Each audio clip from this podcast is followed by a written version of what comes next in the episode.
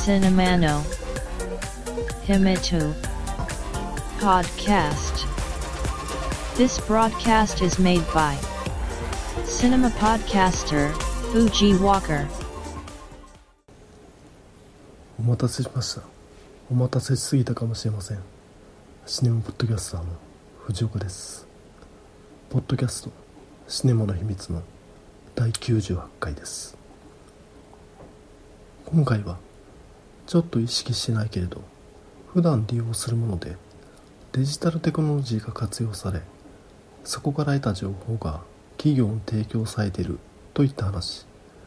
デジタルツインを確認する方法といった話を冒頭にしたいと思います。先月放送された NHK スペシャルでデジタル対リアルという特集がありましてそれはテクノロジーの進化で生まれる新たな時代を見つめるというテーマの特集で渡辺直美をナビゲーターに瞬く間に嘘がニュースとして拡散してしまうフェイクニュースや当人には身に覚えのない自分の映像や画像が拡散してしまうディープフェイクといった今まさにこのデジタル社会で起きている問題を取り上げていたんですがその第2回で取り上げられていたのがデジタルツインという話。小難しく言えば現実の世界から収集したさまざまなデータをまるで双子であるかのようにコンピューター上で再現するという技術がデジタルツイン。要は仮想空間に現実のコピーを構築してしまうという話。当初は産業用に考案された概念で例えば工場の機材や機器なんかをデジタル上で配置してみて稼働率の向上につながるかどうかシミュレーションしてみたり都市計画などで仮想空間上に街を再現し太陽の向きや日差し緑地木々の効果を判断したりとそういった活用のされ方をされてたわけですがこれがいわゆる広告。メディアの現場まですでに広がっておりさまざまなものによって収集されたデータいわゆるビッグデータによって自身の知らない間に自分のコピーがデジタル上に存在しているというのが NHK スペシャルデジタル対リアルという特集で取り上げられたわけです。この番組内では被験者から提供された Google の検索履歴や SNS の公開データなどからデジタルツインを構築しそれが被験者にどれだけ迫っているのか実証していましてこれが結構正確で被験者は大阪のバー経営者であると特定されてしまいなおかつ収集したデータから新たな仕事を始める病気になるなど未来を予測しそれもその通りのことが被験者に実際に起こり当てていました。このデジタルツイン言葉にすると横文字ですし大層なものに聞こえますが Google のアカウントを持っていると自分のデジタルツインを結構手軽に確認できてしまうんですね。Google は検索履歴をもとに個人を分類しその個人へ適切な広告を打つことができるそれが売りとなっておりいわゆる既存のメディアであるテレビラジオ新聞とは一線を画しているポイントです。この自分の分類がどうなっているのかというのをウェブ上で確認できるというわけです。それが Google アドセッティングというサービスで自分にとって嫌な広告を排除するために設定できるというのが本来の役割ですがそこにアクセスすると Google がどのように自分を分類し広告を配信しているのか。ひいてはデジタルツインを確認することができるわけです。てなわけでやっていました。Google によると自分の年齢は35歳から44歳で既婚子供ありかつ1歳から3歳の幼児である。勤めている職場の規模は100人から300人ほどで中小企業。映画好きであり引っ越しを検討している。なかなか鋭いなと。そして人に話したことのない NFL アメフトに関心があることもバレていました。さすがだと思ったんですが学歴が大きく違いました。Google によると最終学歴は学士または修士。大卒もしくは大学院卒ってことですか。やった。勝ちました自分のデジタルツインは大卒だそうです。なかなか鋭いところもありますがまだまだその程度。自分のコピーがネット上に勝手に作られる。という話がデジタルツインですが現時点ではそれほどではない。NHK スペシャルで描かれたように個人を特定するには使用できそうですがそれまで。いわゆる自分のコピーデジタルツインが悪用されネット上で勝手に動き出したところで Google のサービスで再現したデジタルツイン精度を見るにそれは自分ではない他人であると言えそうです。しかしまあこのデジタルツイン興味のある方で Google アカウントをお持ちの方はぜひとも Google アドセッティングで確認してみてください。さあシネマの秘密。第98回。始めます。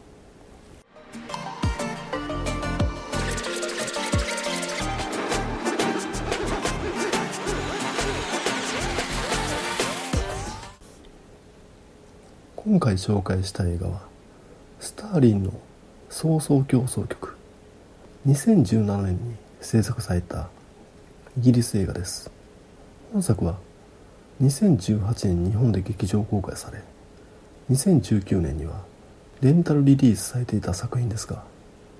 Amazon の動画配信サービスであるプライムビデオの新着リストにこのタイミングで入っていたのでそちらで鑑賞しました。原作はフランスの漫画原作者であるファビアン・ニュリが手掛けたバンドデシネだそうで2010年に出版されると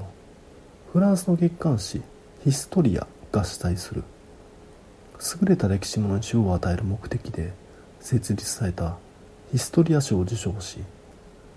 シュベルニーヒストリアバンドデシネ賞も受賞。話題となりイギリスフランスのプロデューサーの手によって映画化されたという流れとなっております。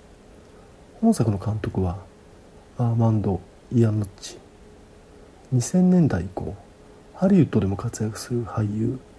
スティーブ・クーガンが扮しイギリスで絶大な人気を誇るキャラクターアラン・パートリッジのクリエイターとして知られる人です。エンターテインメントに精通した人が旧ソ連の独裁者スターリンの死後の後継者争いといったお堅いテーマを扱うといった話となっているためいわゆる旧ソ連の状況歴史に明るくなくても楽しめる娯楽作に仕上がっております。例えばこれスターリンによる粛清がどのようなものだったか描く際に際立っていて粛清リストを手にした NKVD 秘密警察が人々の暮らすアパートへやってきて次々と連れ去っていく冒頭場面。父親が連れ去れているわけですがそれを見守る息子に父親が目をやるとパッと目をそらすわけです。どうやら息子は父が反スターリンであると密告したんでしょうね。これ後にスターリンの死後粛清リストが破棄されその結果父親を解放されアパートへ戻ってくるわけですが楽しそうに談笑していた息子と母親が父親が戻ってくるなり押し黙るという滑稽な描写。悲劇も見方を変えれば喜劇であると。そして出演者はいわゆる大スターの類が出ているわけではなく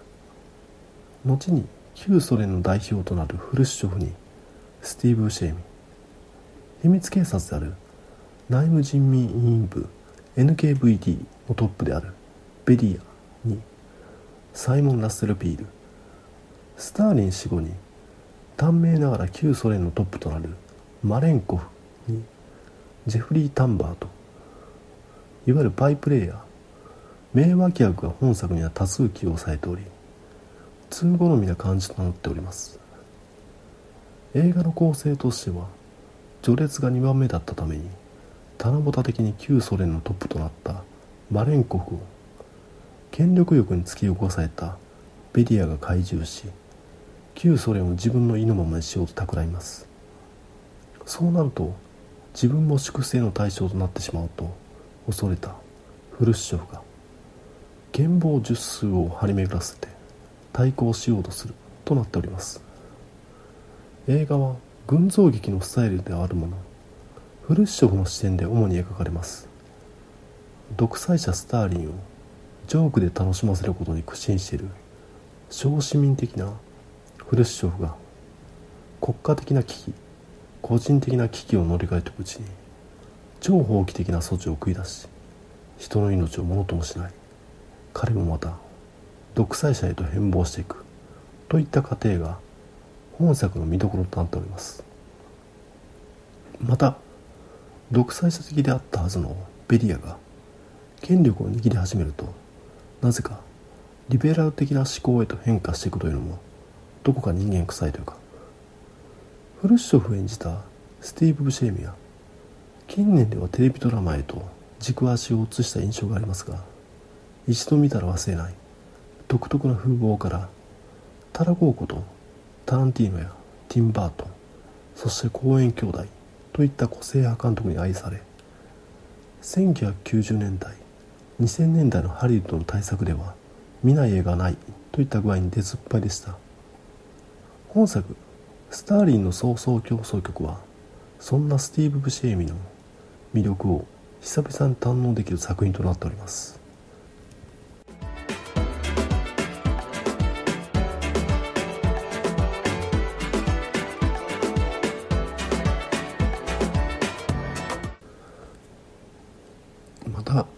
本作「スターリンの早々競争曲」は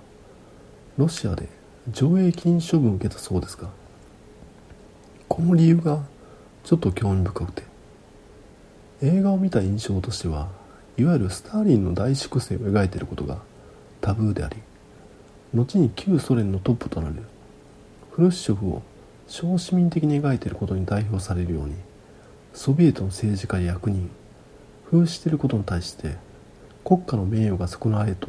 判断したのかなと感じたんですがどうやらそうではなく本作は2018年1月の25日にロシアで公開される予定だったのがその2日前である1月23日にロシア文化省が映画の廃棄を差し止め文化省の諮問委員会の見解としてはこの映画は私たちの歴史的象徴を冒涜している。となっていてとりわけジェイソン・アイザックスが演じた旧ソ連軍のトップであるジューコフ元帥の描き方にクリームをつけたようです。映画後半に登場するなり映画の雰囲気を一変させる極物と言っていいキャラクターでしたがどうやら映画の公開中に2月2日を迎えることが問題だったようなんですね。この日はスターリングラード攻防戦が終結した日。第二次世界大戦ソビエト連邦はドイツと戦いその中で最大の激戦地市街戦となったのがスターリングラード攻防戦。ジューコフ元帥は統治に派遣され戦線司令官として指揮を執ります。そして岸くも公開を予定していた2018年はスターリングラードの戦いが終結してから75周年という節目でした。そんな記念すべき日の映画館でいわゆる大祖国戦争の英雄を小馬鹿にしたような映画をかけれるわけもない。退役軍人に対する侮辱であると。これがロシアでの上映禁止の真相のようです。ちなみに本作の舞台はロシアですが登場するキャラクターは皆英語を喋っています。それはイギリスで作られた映画だから英語を話すだろうよ。と思うでしょうが歴史に忠実に描くならロシア語を挟んだり出演者にロシア名前の英語を話せたりしそうなもんですがあれですね。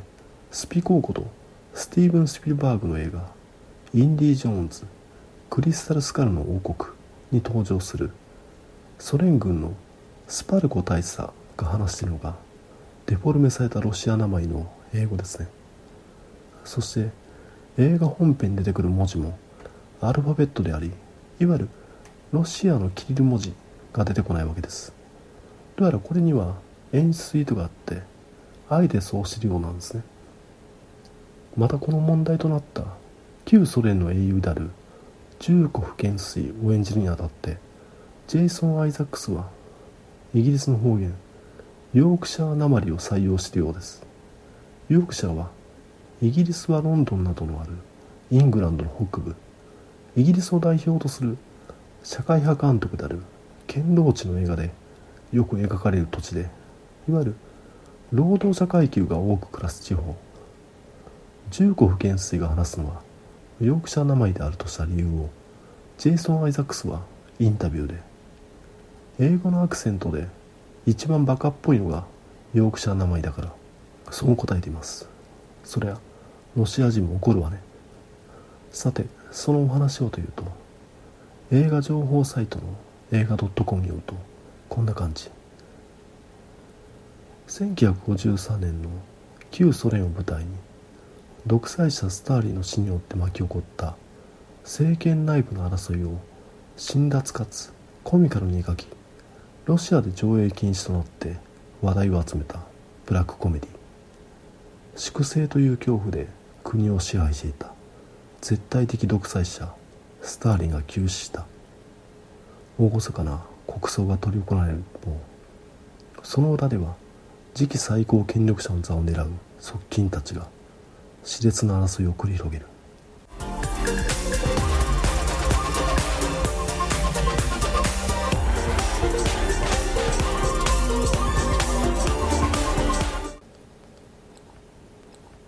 さて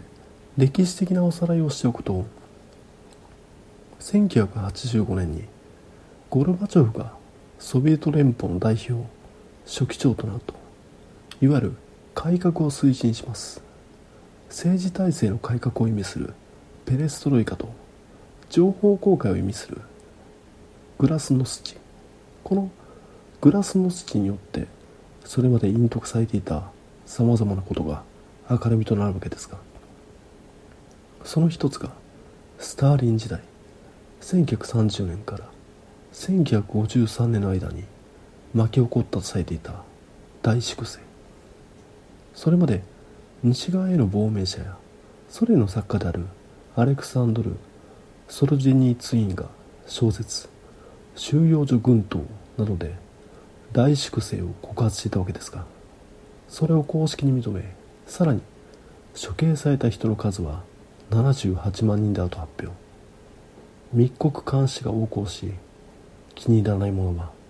立場にかかわらず処刑されてたのがスターリン時代その状況がソビエト国民の心理状態に対してどのように作用したのかが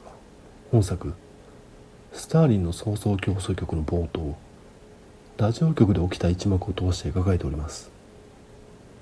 オーケストラによる生演奏を放送していたディレクターのもとへ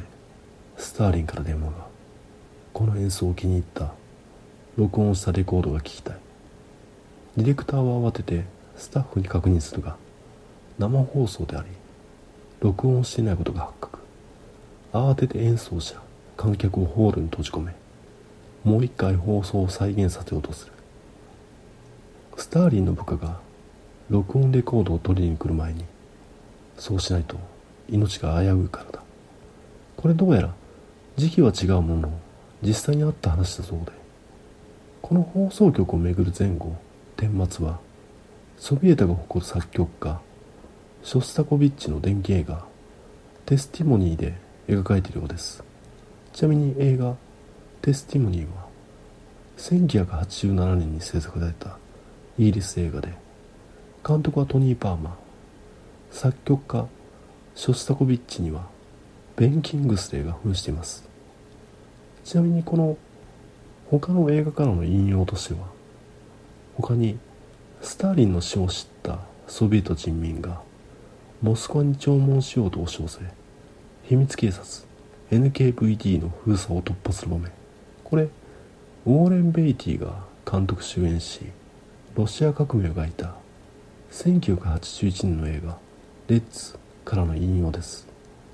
赤い旗を翻し行進をやめない民衆に対して軍隊を発砲を始める。ソビエトにまつわる映画的記憶からの引用とでも言うんでしょうか。そういったものを本作では喚起させます。ただ注釈としてはこれそれっぽいだけで歴史的な事実に忠実な映画ではないわけですね。ヨークシャーなまりしかり既存の映画からの引用しかりソビエト連邦を題材としたフィクションですしかしながらフランスのエスプリの効いた風刺とイギリス特有のブラックユーモアの融合が堪能できる一作本作おすすめです Podcast. Shinema no himi tu. Wo, ki e terio. To itako awo. Apple Podcasts no. Review ya. Twitter. To ita. Social networking service day. Ar get take ta di tally. Come so yago e ken. Domata shiwo. Apple Podcasts. Sisaabu arogu no commento. Tumblr. No mail form. Twitter. Account. At Cinemana Himitsu ni. Oyo se tata kirito. Sai wari death. Omachi shiteg ali mas. こんな感じでスターリンの 早々競争曲紹介させていただいたんですがどうでしょう？以前の配信分などでネットフリックスで配信されているドラマの「スター・トレック・ディスカバリー」が面白いという話をさせていただいたんですが今回もちょっとスター・トレックの話を1960年代から始まり今も制作されているアメリカのテレビドラマ「宇宙大作戦」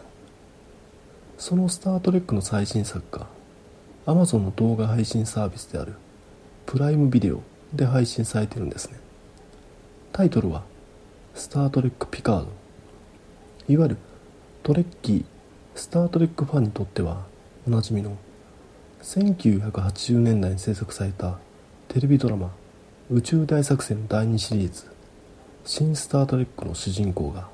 ジャン・リュック・ピカードで演じていたのは映画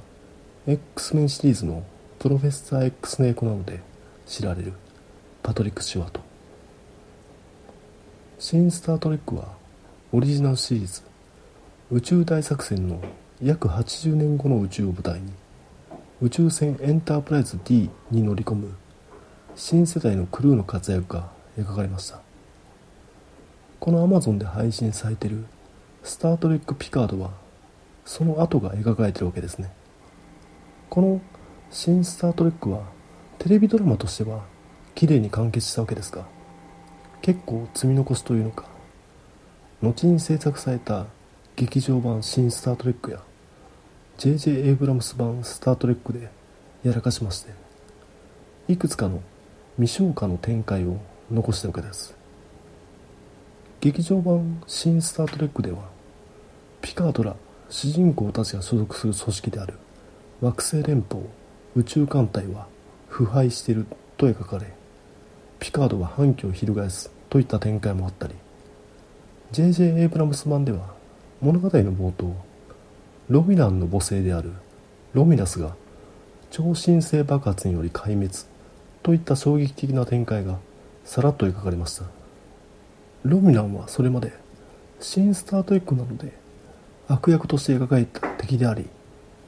劇場版ではピカードのクローンを作り出していたという話が描かれるほどの存在だったわけです。腐敗した惑星連邦ロミナンのその後これ未消化のまま放っておかれているわけですが今回の「スター・トレック・ピカード」ではまさにその話となっているわけです。制作しているのは脚本家のアレックス・カーツマン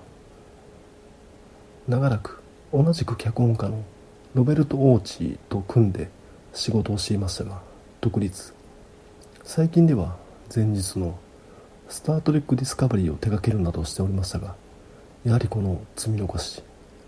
腐敗した惑星連邦ロミュランのその後気がかりだったんでしょうというかアレックス・カーツマン自体が J.J. エイブラムス版の脚本家なわけですから自分で蒔いた種です。本当まだ「スター・トレック・ディスカバリー」では新規の観客の鑑賞にも耐えれるように従来の宇宙大作戦とは全く別物と言ってもいいスタイルでしたが今回の「スター・トレック・ピカード」は完全に後日譚です。テレビドラマ「新スター・トレック」を見ていない人にはきつい内容となってます。第1話のラストで宇宙に浮かぶ巨大なボーグキューブをロミュランが管理していると描写されますがこれ驚いた場面でありますか？ボーグキューブが何であるか理解しないと話がよく飲み込めないでしょうね。しかしまあ新スター・トレックでは完全無欠で尊敬もされていた我らがピカード艦長が物語が始まる前に起きたとある出来事がきっかけとなってダメな人扱いとなっているのが新鮮です。行く先々で呆れられている。まるでダメな水戸黄門みたい。アマゾンプライム会員のトレッキーの方はスター・トレック・ピカードぜひと見てみてください。そしてセーブ・アワー・ローカル・シネマズの話も。新型コロナウイルス COVID-19 によって苦境に立たされた映画館ミニシアター国や地方からの休業保障がなければ閉館廃業するミニシアターが現れてしまう。そうなると街の映画文化が消えてしまうと。少しでも支援につながればと各種キャンペーンが立ち上がっておりその中の一つがセーブ・アワー・ローカル・シネマズというプロジェクト。新型コロナウイルスで苦境に携えている関西のミニシアター。その支援を呼びかけるキャンペーンで映画館が好きだと思う関西の人へ向けて募金を募るというもの。一口3000円で募金ができなおかつオリジナル T シャツもついてくると。そのセーブ・アワー・ローカル・シネマズの T シャツが先日無事届きました。ありがとうございます。またこれミニシアターからの熱い手書きのメッセージがついてきたんですね。ミニシアターは苦境に立たされているわけですがそのメッセージに逆に勇気をもらいました。ありがとうございます。頑張らないといけませんね。さあこれで今回の配信は終わりですが第98回が最終回にならないことを願ってます。聞いていただきありがとうございました。繁栄と長寿。Shine wa no hi me too, podcast. Tuki ni sun kite. Kokshu makio b, hai shin. Bat kunan bar wo, mix cloud, ni tag hai shin chu.